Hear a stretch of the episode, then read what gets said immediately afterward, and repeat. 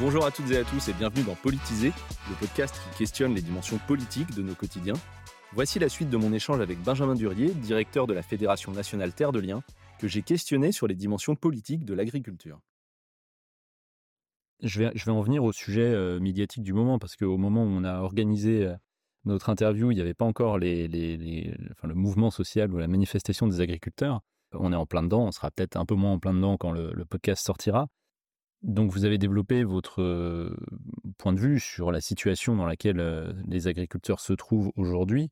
Moi, quelque chose qui m'interpelle, c'est que le mouvement est soutenu à la fois bah, par tous les syndicats, donc euh, qu'on aille justement de la FNSEA jusqu'aux syndicats paysans, également les associations écologistes qui se sont mobilisées. Donc en fait, ça m'interpelle le, le panorama d'acteurs qui sont derrière ce mouvement. Pour vous, qu'est-ce que ça dit de la crise agricole dans laquelle on est? En France, on a un vrai intérêt sincère et profond de la population et de la société pour l'agriculture, mais pas pour l'alimentation en fait. D'une certaine manière, il est un peu, euh, même si on a mis la gastronomie ou, le repas français euh, au patrimoine immatériel de l'UNESCO, mais qu'est-ce que ça dit? C'est que le constat sur la rémunération, il est partagé.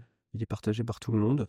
On n'a pas forcément les mêmes solutions le fait qu'il y ait aussi les, syndicats, paysans, les, organisations écologistes qui se manifestent, c'est que pendant plusieurs mois, enfin depuis plusieurs mois, euh, on parle beaucoup d'une crise de la bio, qui en fait est une crise en partie provoquée par euh, le, système agroalimentaire, où euh, les ménages, liés à l'inflation, c'est un jeune domino, mais la guerre en Ukraine, l'inflation, etc., amènent les ménages à, revoir leur manière de s'alimenter, en tout cas ceux qui sont sur une alimentation un peu contrainte, et peut-être certains qui achetaient un peu de bio ne le font plus. Derrière, les grandes surfaces voient que le bio est moins rentable, c'est peut-être qu'il n'est plus rentable, mais que leurs marges sont moins importantes. Et donc, ils sortent des références de leurs rayons.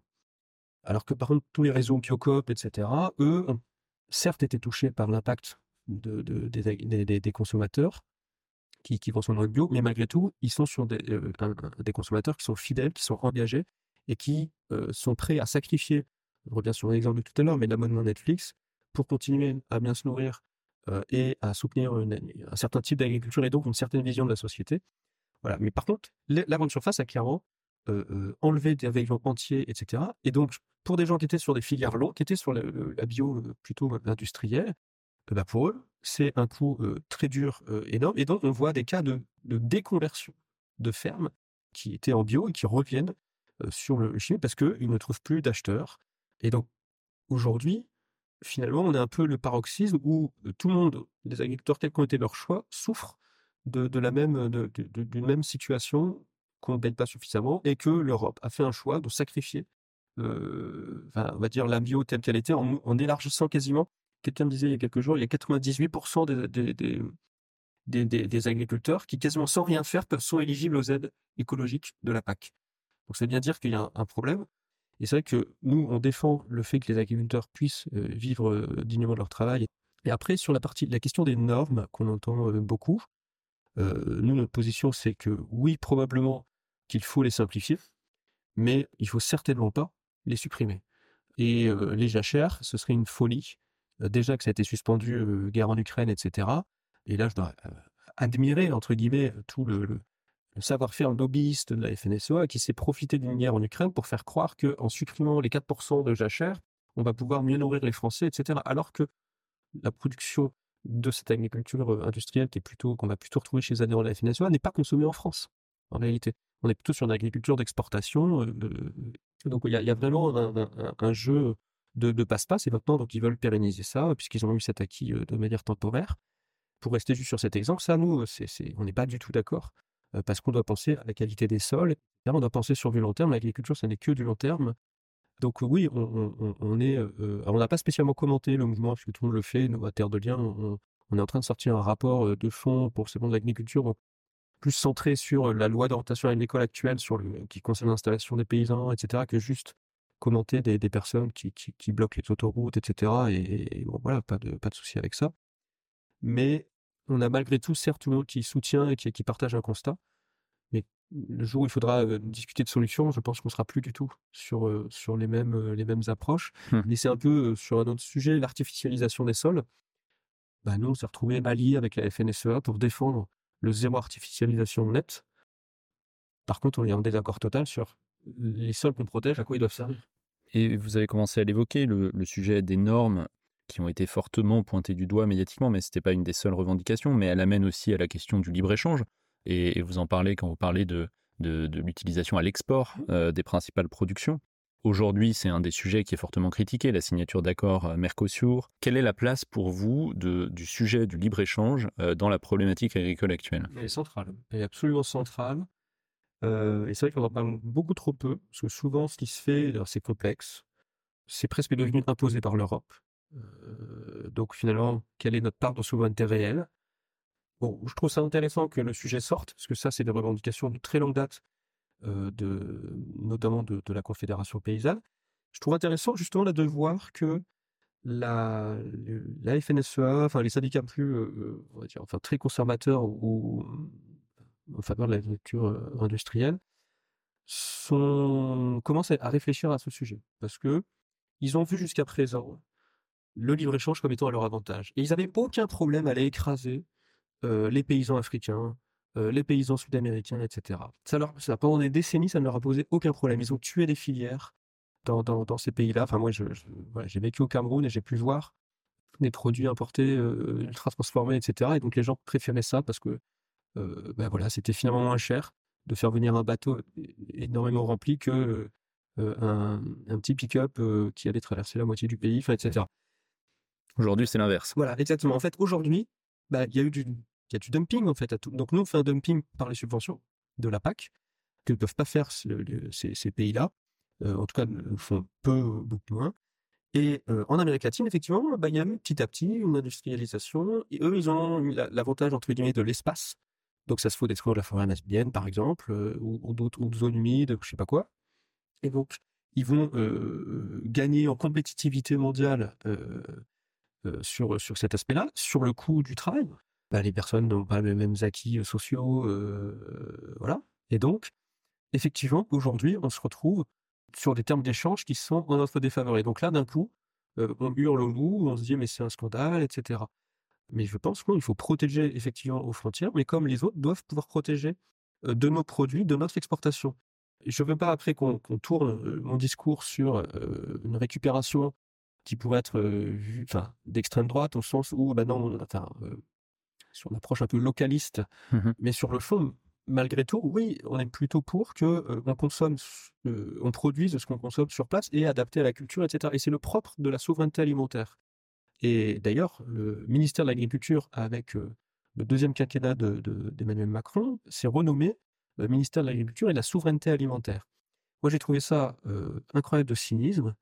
La souveraineté alimentaire, c'est un concept qui vient de l'alter- des altermondialistes et qui est vraiment le droit des peuples à décider ce qu'ils veulent manger, ce ce qu'ils produisent selon leur, leur mode culturel, etc. Et la France a toujours affiché, enfin la France, le- les, gouvernements, les- la FNSE, etc., qu'on a des vocations à nourrir le monde. Certainement pas. Certainement pas nourrir le monde, parce que chaque, enfin, à chaque pays de, pouvoir euh, utiliser ses propres capacités agronomiques, écologiques, etc., pour se nourrir. Et ensuite, ok d'avoir des échanges. Euh, le poivre, on n'en connaît pas en France. T'as de revenir, entre guillemets, euh, au commerce des épices ou je ne sais quoi. Euh, mais ça n'a pas de sens que euh, des salades ou des tomates euh, voyagent en Europe ou ailleurs, etc. Donc là-dessus, et c'est vrai que ça signifie peut-être d'arrêter pour nous de manger de la banane. euh, Et ça crée une concurrence entre des produits qui sont fabriqués avec des normes différentes. Moi, j'avais entendu cet exemple que je trouve intéressant, l'exemple du mouton, justement, sur la Nouvelle-Zélande, où il n'y a pas de loup en Nouvelle-Zélande, alors qu'en Europe, on demande aux éleveurs de prendre des patous, installer des barrières, du coup d'avoir des frais qui sont conséquents pour protéger la biodiversité et l'aider à se développer. Quand en Nouvelle-Zélande, il n'y a pas ces normes-là. On a la même chose sur les normes écologiques, euh, et du coup, c'est ce- cette différence qui crée aussi une injustice. Ah mais complètement, c'est pour ça que euh, on ne peut pas accepter, et là je, je peux que être d'accord euh, avec ce qu'on entend aujourd'hui dans la bouche des syndicats, euh, quels qu'ils soient, il faut prioriser les aliments qui respectent les normes qu'on s'impose à nous-mêmes. Et je trouve ça incroyable qu'on puisse ac- accepter en fait cette distorsion. Et là, c'est une honte totale de nos gouvernants, de, de, la Commission européenne, etc., qui valide les yeux fermés, effectivement, qui, qui attache un boulet, mais qui est pour moi qui est un boulet positif, parce que ces normes, on en a besoin, c'est un investissement de long terme. Si je le prends d'un point de vue d'une course à la compétitivité, oui, on, attache un boulet aux agriculteurs et on leur dit allez-y, faites la course avec les autres. Non, oui, ils perdent. Sauf que la société, malgré tout, ce boulet-là, il est vital. Donc, comment on fait pour que les autres ne viennent pas sur le champ de course et qu'ils puissent courir tranquillement avec leur boulet au pied? Et alors, l'image, elle, est terrible, il faudrait que j'arrive à en trouver une autre. mais parce que ça fait forçat, etc. elle est parlante. Malheureusement, effectivement, il y a un peu cette dimension-là dans, dans, chez l'agriculteur, avec la, pénibilité, etc. Mais, mais pas tous, il y a d'autres modes d'installation et de fonctionnement. Et, juste, de, on a fait intervenir un, agronome à notre Assemblée générale des 20 ans et, qui parlait de, de satellisation de l'agriculture française.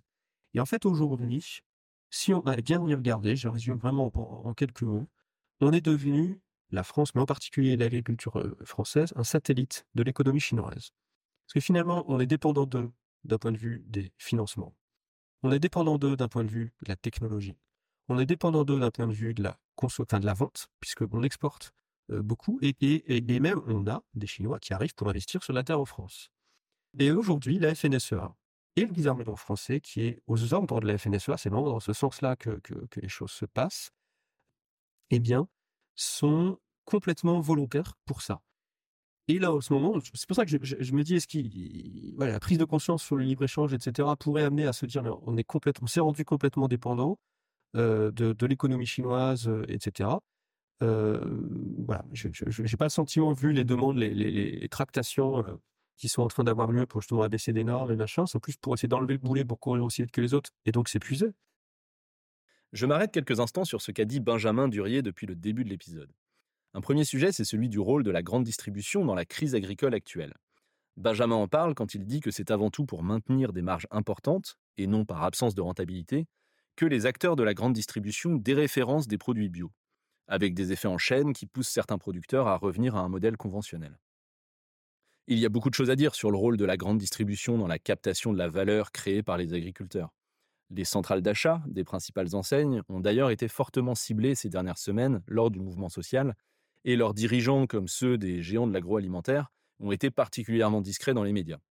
Plusieurs accusations de contournement de la loi française de rémunération des agriculteurs, la loi Egalim, ont d'ailleurs émergé, et ça mériterait un épisode à part entière. Pour l'anecdote, je me souviens d'une discussion il y a quelques années avec une amie, juriste à l'époque dans une centrale d'achat d'une enseigne de grande distribution très connue, et qui me racontait que les salles de négociation étaient volontairement surchauffées pour faire craquer les représentants des agriculteurs et tirer les prix vers le bas. Et surtout, elle me racontait qu'à chaque contrôle de l'État, beaucoup de contrats étaient corrigés par les juristes eux-mêmes sur Photoshop pour éviter les amendes. Vaste sujet donc. Le deuxième, c'est celui des convergences entre les revendications. Si sur les solutions les syndicats s'opposent frontalement, il y a une convergence forte sur deux constats. 1. Le problème de rémunération des agriculteurs. 2. Le phénomène de distorsion de concurrence défavorable aux agriculteurs français. Comme le dit Benjamin, cette distorsion était pendant longtemps à notre avantage. Agriculture moderne, subventionnée. Mais désormais, le rapport de force est inversé. La main-d'œuvre coûte plus cher en Europe et les normes environnementales alourdissent la facture. Sur un marché ouvert face à des pays aux coûts de production moindres et qui ne s'embêtent pas de l'environnement, c'est la crise assurée.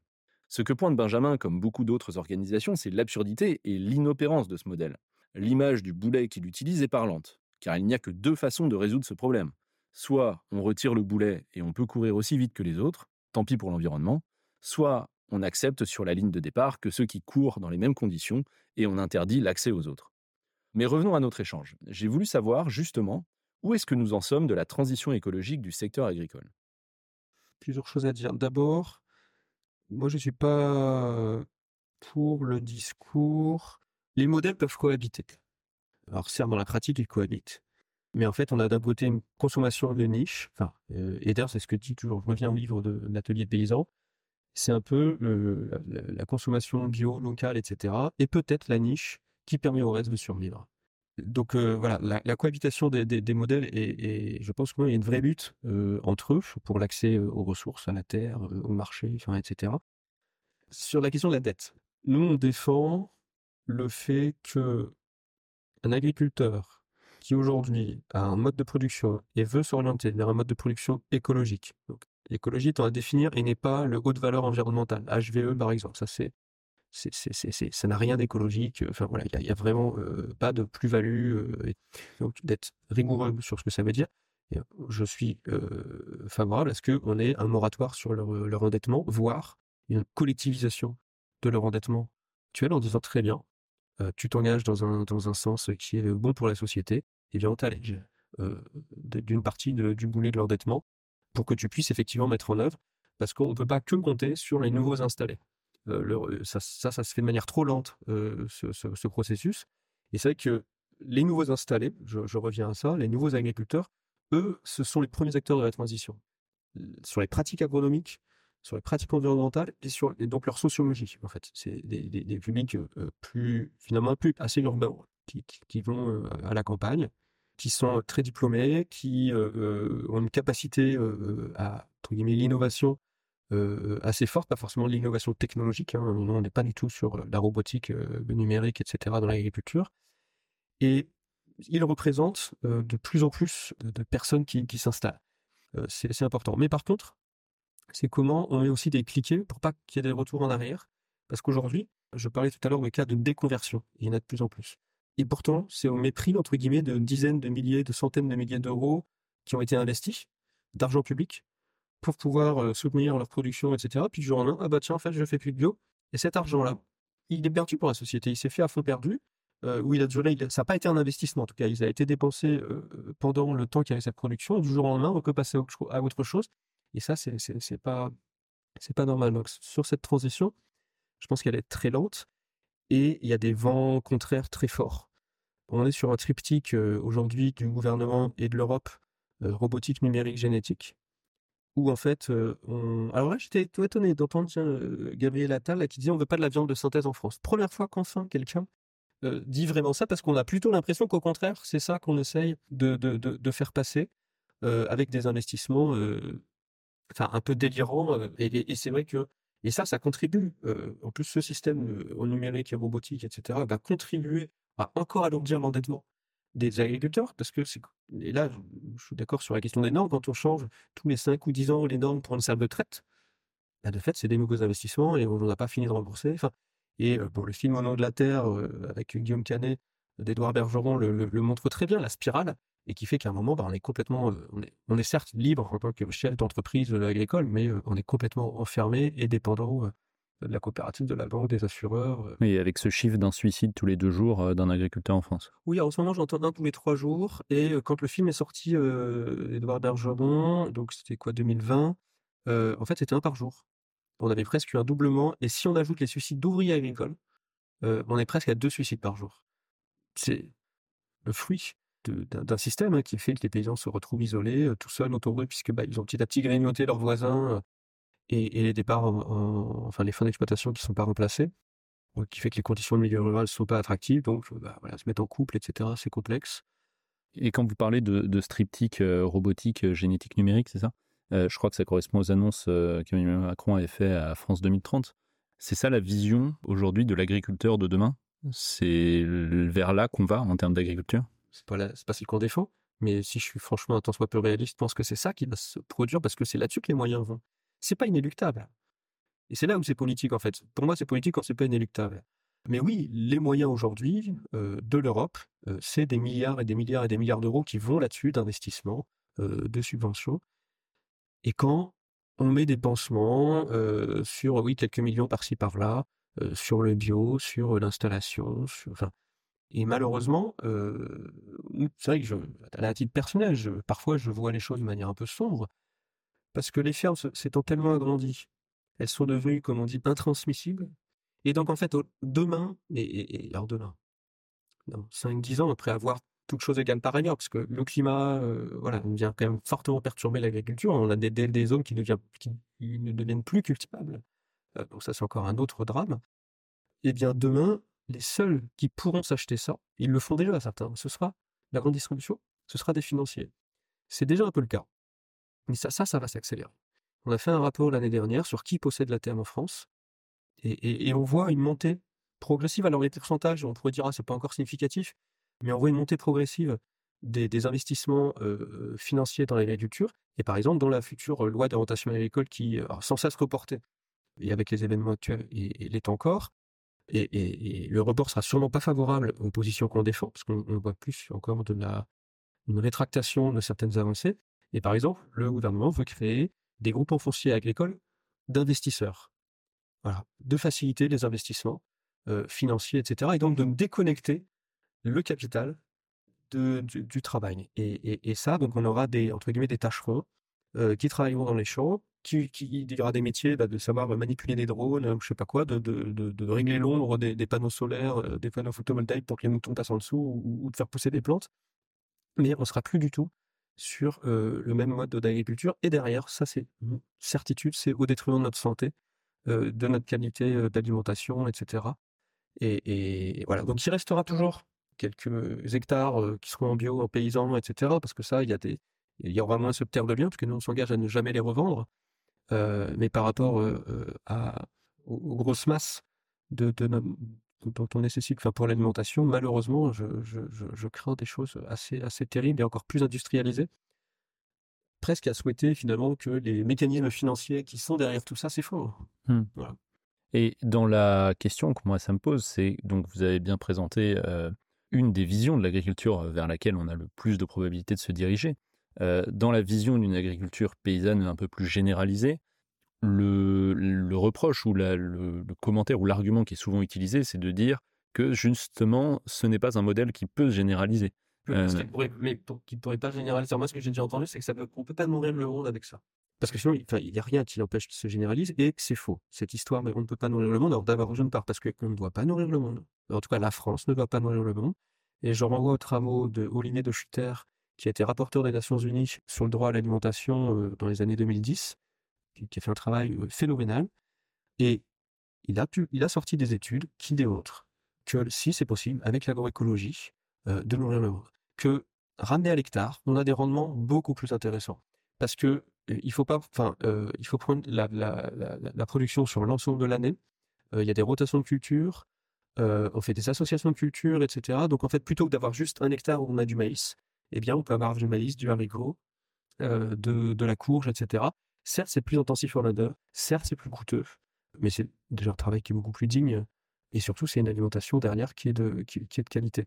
Donc, sur la question de la quantité, ça, c'est, l'argument qui, qui, qui est renvoyé, mais je, je vais permettre une pirouette.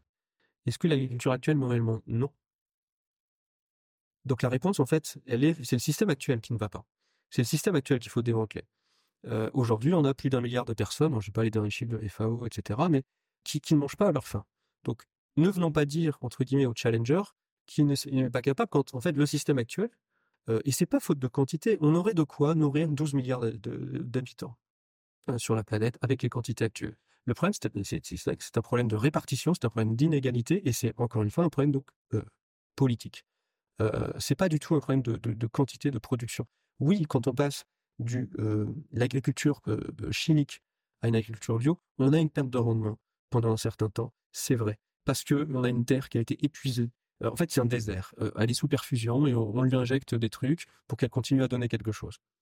Mais quand on redonne de la vitalité au sol, quand on a des pratiques qui sont moins mécanisées, etc., on a une, rentabilité qui, en termes de production, qui est qui est similaire voire supérieure et il y a des, des, études qui, qui, qui, qui, ont fait des comparaisons entre deux champs, etc., sur plusieurs années.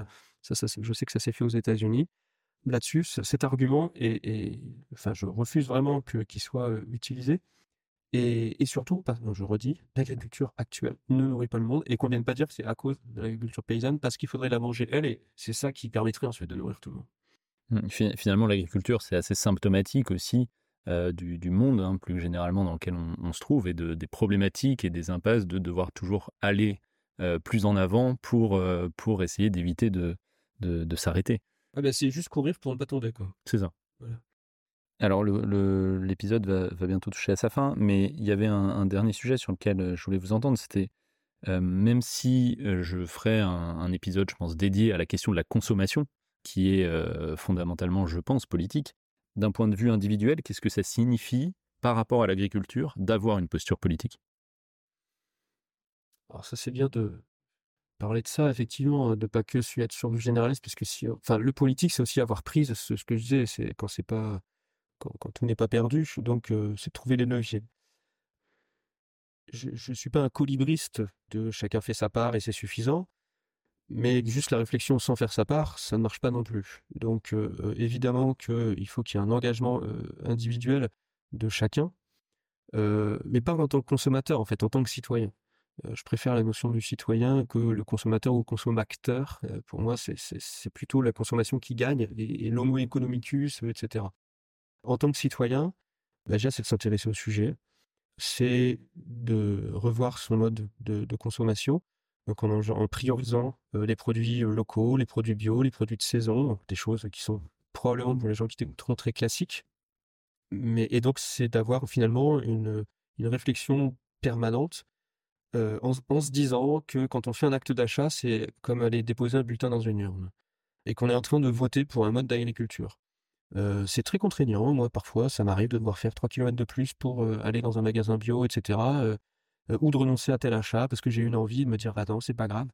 je peux renoncer à ça. ça, voilà. Et c'est donc derrière une remise en question beaucoup plus fondamentale de notre idéal de société, qui est toujours plus. moi, personnellement, je me sens décroissant. Et, donc, bah, de, non, c'est plus de, plus de liens et moins de biens. Et, donc, finalement, de, repenser la notion de besoin, de désir, et d'être davantage sur les, sur les, besoins euh, essentiels. C'est le moins mais mieux. Oui, c'est en quelque sorte, c'est ça. Ça ne veut pas dire ne pas manger à sa faim, c'est pas du tout ça. Mais par exemple, bah, le, meilleur exemple, c'est sur la viande. Manger moins de viande, mais manger de la viande de bonne qualité dont on se souvient. Voilà. Moi, je dis pas qu'il faut devenir végétarien, euh, etc. parce que d'une part, on a besoin d'élevage pour alimenter et fertiliser les sols, etc. Mais par contre, manger de la viande en fait tous les jours, qu'est-ce que ça nous laisse comme plaisir réel? Euh, Et se dire, bah tiens, euh, là, je vais m'acheter un super bon maquette, là, ou je sais pas quoi, euh, je vais me cuisiner de telle manière, mais je vais prendre un producteur ou, enfin, et pas de la vache de réforme qui était une vache laitière et la viande finalement n'a quasiment aucun goût.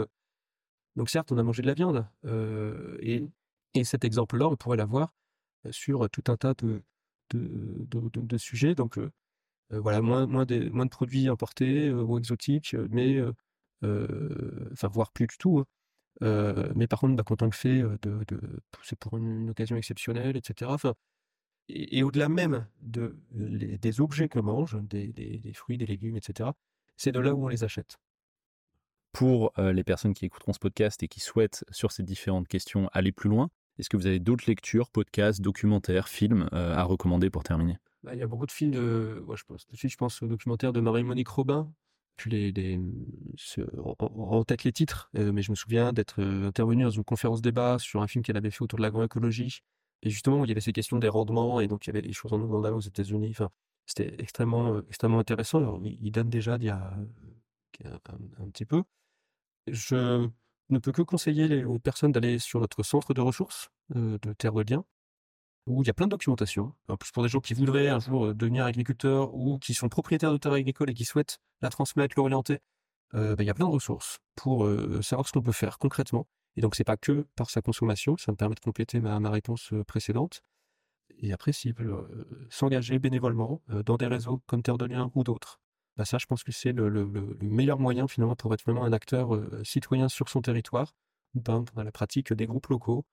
Euh, et ça, c'est, je trouve, au-delà de lecture, euh, tout seul chez soi, bah, en fait, d'aller à la rencontre de groupes qui sont préexistants, qui s'engagent et qui cherchent à transformer leur, leur environnement proche. je pense que c'est, enfin, nous qui sommes partisans de l'éducation populaire, bah, il n'y a pas plus formateur que ces rencontres-là. Voilà, nous arrivons à la fin de notre exploration des dimensions politiques de l'agriculture. Voici quelques points énoncés par Benjamin et qu'il me semble important de garder en tête. D'abord, que la transition écologique de l'agriculture ne peut dépendre uniquement des nouveaux arrivants dans le métier, au risque d'opposer anciens et nouveaux, mais que des solutions sont possibles pour alléger les dettes et créer des incitations financières à faire évoluer les pratiques. Ensuite, que des visions diamétralement opposées existent sur l'avenir de l'agriculture, et que bien que rien ne soit inéluctable, la trajectoire robotique, numérique, génétique semble esquisser l'avenir du secteur. Un avenir qui pose forcément question, car comment imaginer que les problématiques présentées dans cet épisode, de dépendance, de taille des exploitations, d'endettement, de désocialisation, de maîtrise des flux, ne seront pas aggravées par ce triptyque technologique? Un autre enseignement, c'est que dans un contexte de financiarisation des terres agricoles, avec l'émergence de foncières ou de groupements d'investisseurs, le combat de terre de liens pour sanctuariser et protéger les terres est éminemment politique, face au risque que les agriculteurs perdent la propriété de leurs terres et ne deviennent que des exploitants. Ce qui d'ailleurs a un petit côté néo-féodal. La question de la propriété des terres est donc centrale. Enfin, qu'il y a quatre grandes façons d'avoir une posture politique vis-à-vis de l'agriculture. S'intéresser au sujet, si vous êtes arrivé jusqu'ici, c'est le cas.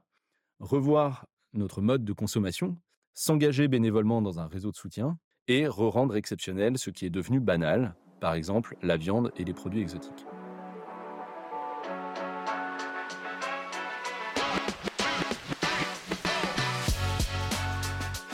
J'espère que vous avez apprécié ce deuxième épisode et qu'il vous laisse avec plein de réflexions nouvelles. Le documentaire qui évoque Benjamin à la fin s'appelle Les Moissons du futur. Pour m'aider à faire connaître cet épisode et politiser, abonnez-vous au podcast sur votre plateforme d'écoute ainsi qu'au compte Instagram politisé.podcast et surtout partagez-le autant que possible à vos amis, votre famille, sur vos réseaux. Politiser, c'est un podcast 100% amateur et indépendant. Le bouche à oreille est donc sa meilleure publicité. Transition parfaite puisque la publicité, ce sera justement le sujet du prochain épisode de Politiser. N'hésitez pas à me dire ce que vous avez pensé de celui-ci en m'écrivant à l'adresse politisé.podcast.gmail.com. Encore un grand merci à Benjamin Durier de Terre de Liens de m'avoir reçu. Je vous dis à très bientôt pour un nouvel épisode de Politiser.